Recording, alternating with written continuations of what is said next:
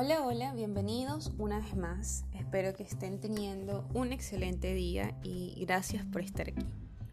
Hoy vamos a estar hablando sobre la procrastinación y los niveles de conciencia y cómo entender acerca de esto nos puede hacer realmente que alcancemos eso que tratamos y tratamos y tratamos y que por alguna razón que no logramos entender no se nos da.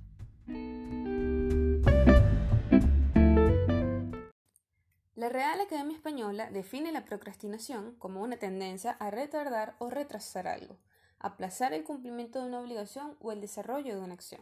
Pero procrastinar no es algo que hagamos porque estamos aburridos. Una vez que entiendes realmente de dónde viene y por qué lo estamos haciendo, se disuelve casi al instante y se te olvida cómo malgastar el tiempo. Pero, para que funcione, lo primero que tenemos que hacer es descubrir cuál es el tipo de procrastinación que estamos teniendo, porque sí, existen varios tipos. Y segundo, encontramos el nivel de conciencia desde donde estamos actuando. Y una vez que esas dos cosas están en orden, entonces adiós procrastinación. Lo primero que vamos a hacer es mencionar algunos de los tipos de procrastinación. El primero sería el perfeccionista. Es ese que tiene miedo a recibir críticas y no hace las cosas porque no está perfecto. Y hablamos de esto en, en uno de los episodios anteriores. Dijimos que des el 100% de ti, pero no todo el tiempo todo va a salir perfecto, porque la perfección no existe. Segundo, la rebasada. Tu argumento, o sea, es que siempre vives ocupado. Tengo demasiadas cosas que hacer en el trabajo, tengo esto, no tengo tiempo para respirar, no tengo tiempo para hacer nada y vas posponiendo y posponiendo y posponiendo hasta que ya no haces nada. Porque es que nunca tienes tiempo. Y la realidad es que todos sabemos que la mayoría del tiempo, valga la redundancia, no tener tiempo es simplemente una excusa. Luego tenemos a la soñadora.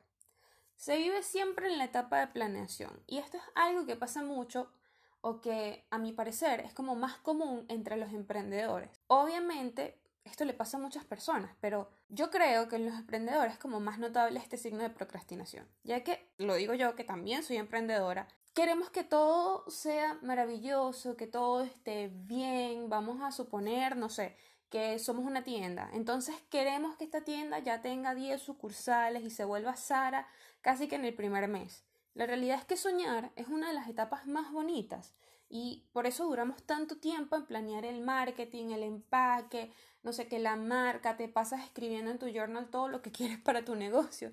Y cuando vienes a ver, no sé, te pasaron una, uno, dos, tres, hasta cinco años y al final no hiciste nada. Después de esto, tenemos la autosabotadora o la impostora. La que para no errar no hace las cosas. Y esta, a nivel personal, es una de las peores. Ya que tu impostor interno te juega mucho con el hecho de las habilidades que te faltan para hacer o no una cosa. Este para mí, como les dije, es una de las más fuertes y las más difíciles de superar, porque no es algo externo, no lo podemos identificar fácilmente, no podemos como que notar de inmediato que está ocurriendo, porque, o sea, no es algo específico, es más como un conjunto de cosas que quieres que sea perfecto, que te da vergüenza equivocarte, que te da miedo que la gente te juzgue, un montón de cosas que están en juego en este tipo de procrastinación. Después tenemos la temeraria. Dejas todo a última hora. Y sí, o sea, este es el tipo de persona que espera hasta el último día, en la última hora para entregar la tarea. Esto pasa porque por lo general son personas que trabajan mucho mejor bajo presión. Entonces esperan hasta el último momento para entregar algo, para hacer algo, para cumplir una tarea, para lo que sea, en cualquier área de su vida. Este no es el peor tipo de procrastinación, porque al final, como digo, siempre lo haces, bajo presión a última hora, pero siempre lo haces. El problema viene cuando estás trabajando en equipo con una persona que es temeraria, o sea, es demasiado difícil llevar a cabo un proyecto y desarrollarlo adecuadamente porque esta persona, o sea, siempre espera hasta el último momento. Estos serían algunos de los tipos de procrastinación que existen, pero la procrastinación también tiene otros trasfondos y son los llamados niveles de conciencia. ¿Recuerdan que al principio mencioné que una vez que encuentras de dónde viene nunca más vuelves a ella? Bueno, en mi investigación para gestionar mejor mis emociones y pensamientos, que también tiene que ver con este asunto de la procrastinación en mi vida, me encontré con los niveles de conciencia que si quieren saber a profundidad y mucho mejor sobre esto y entenderlo completamente, pueden leer Trascendiendo niveles de conciencia del doctor David Hawkins. Y también hay muchísima información en internet, hay muchísima información en YouTube que pueden ver. Pero ya que estamos aquí, toquemos el tema para que tengan una idea. Este es un tema muy extenso para en un solo episodio, así que lo más probable es que me quede corto. Pero bueno, aquí el doctor David explica que hay varios niveles de conciencia, 17 para ser exacto, que es por supuesto desde donde hacemos todas y cada una de las cosas de nuestra vida. En este estudio, él muestra que el nivel más bajo en los niveles de conciencia es la vergüenza y el más alto es la iluminación. Por ejemplo, él explica que la ira está por encima del deseo y el deseo por encima de la apatía. Es mejor tener deseo de algo malo que estar en un estado apático. Yo creo que cuando entendemos desde qué nivel de conciencia estamos haciendo cada una de las cosas, entonces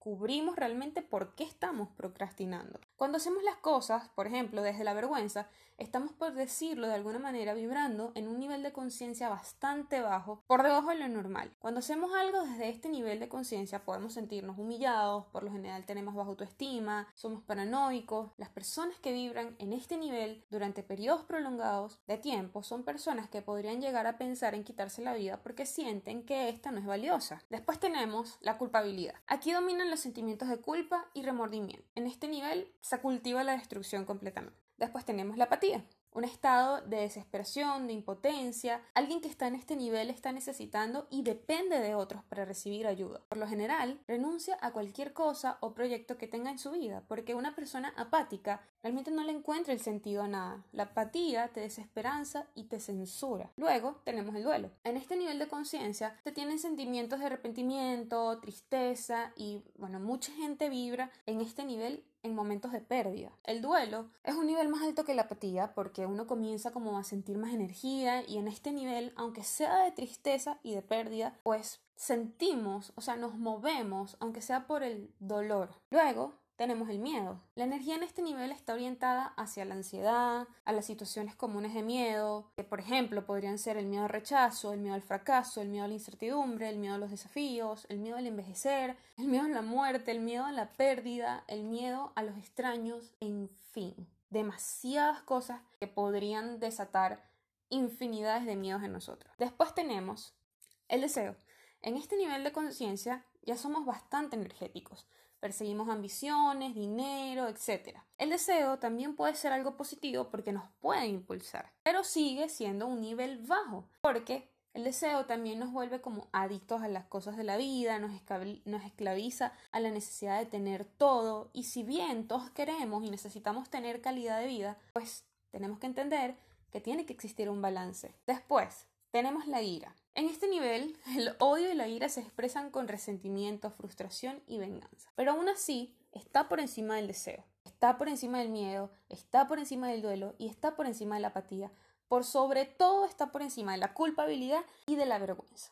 Entonces, con la ira incluso se pueden lograr muchas más cosas. Obviamente, esto no quiere decir que todas las cosas sean positivas, pero ciertamente se logran más cosas estando en un nivel de conciencia de ira que en un nivel de conciencia de vergüenza, por ejemplo. Después tenemos el orgullo. En este nivel de conciencia las personas pueden estar orgullosas de sus posiciones y condiciones externas, pero en una situación vulnerable estas condiciones completamente pueden cambiar en cualquier momento. El orgullo puede resultar en negación, en arrogancia, o sea, al punto de vista de la vida, en este nivel de conciencia, es la típica persona que se enfada con el camarero o lo trata con desprecio porque no realiza un servicio perfecto a los ojos de esta persona. Desde este nivel también podemos lograr cosas, pero claramente no es el mejor lugar.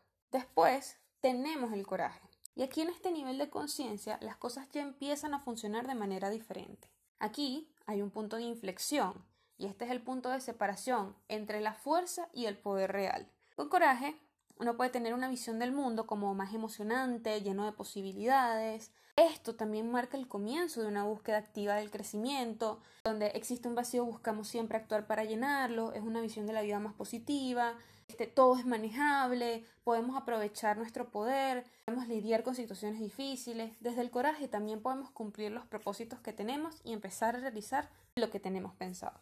Después tenemos la neutralidad. En este nivel es la confianza y la seguridad lo que nos ayuda a ver las cosas como realmente están pasando. Podemos soportar los golpes de la vida y si algo no lo logramos o si no podemos conseguir algo que queríamos, estamos igualmente felices con alguna otra cosa. Después tenemos la voluntad.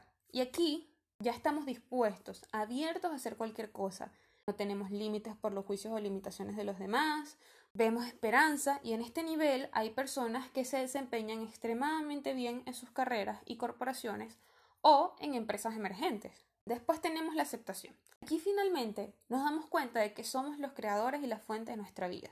Somos conscientes de las construcciones sociales presentes en la vida, capaces de discernir en contra de las creencias limitantes, eh, los puntos de vista convencionales y por supuesto los condicionamientos de otras personas.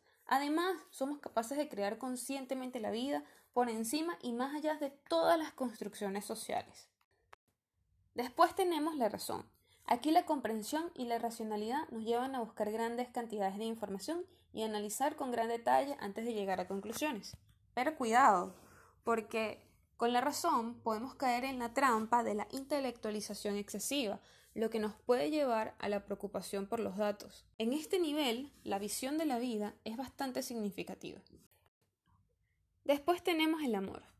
Este representa el amor incondicional, un amor puro, inquebrantable, que no está sujeto a ninguna condición externa. Se puede ver la vida desde la bondad y aquí el Dr. Davy afirma que solo el 0.4% de la población alcanza este nivel. Después tenemos la alegría. En este nivel, la serenidad y la compasión son la base.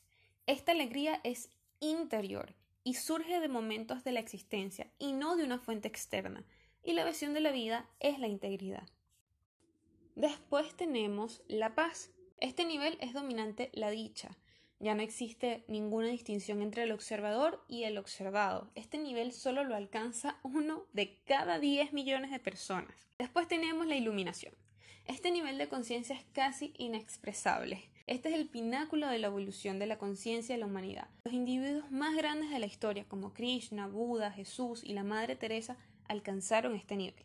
Una manera más rápida de saber desde dónde te encuentras en el mapa de la conciencia o desde dónde estás haciendo las cosas, desde qué nivel de conciencia, es averiguar nuestro estado primordial. Es pensar en cómo reaccionamos cuando estamos bajo presión, cuando estamos en una situación de estrés, cuando algo nos está como que apretando, por así decirlo. Recordemos que en esencia somos lo mismo, da igual de qué cultura, de qué religión o de qué creencia provengas. Cuando tu nivel de conciencia aumenta, también lo hace la humanidad. Y yo creo que para concluir este episodio, la procrastinación es una consecuencia de no estar en el nivel de conciencia adecuado. Revisa desde qué nivel de conciencia estás viviendo y eso te llevará al tipo de procrastinación y pues como les comenté en un inicio, una vez que sabemos eso nunca más malgastamos el tiempo. ¿Qué nivel de conciencia nos tiene limitados hoy en día para desarrollar todo el potencial que tenemos? Todos somos valiosos e importantes y podemos mejorar nuestros niveles de conciencia. Y lo más importante es que no olvidemos que todos somos humanos. Esto, por supuesto, es un tema, como comenté, demasiado extenso para poder hablarlo en un episodio o para poder entenderlo en un solo episodio. Seguramente a lo largo de todo este camino vamos a seguir hablando de esto para ir entendiéndolo mejor. Y yo sé que claro que un episodio de 10 minutos no te va a cambiar la vida, pero lo que busco con esto es compartir con ustedes lo que voy aprendiendo en este camino de gestionar mis emociones y que me acompañen en todo este proceso. Así que, nuevamente, gracias por estar aquí.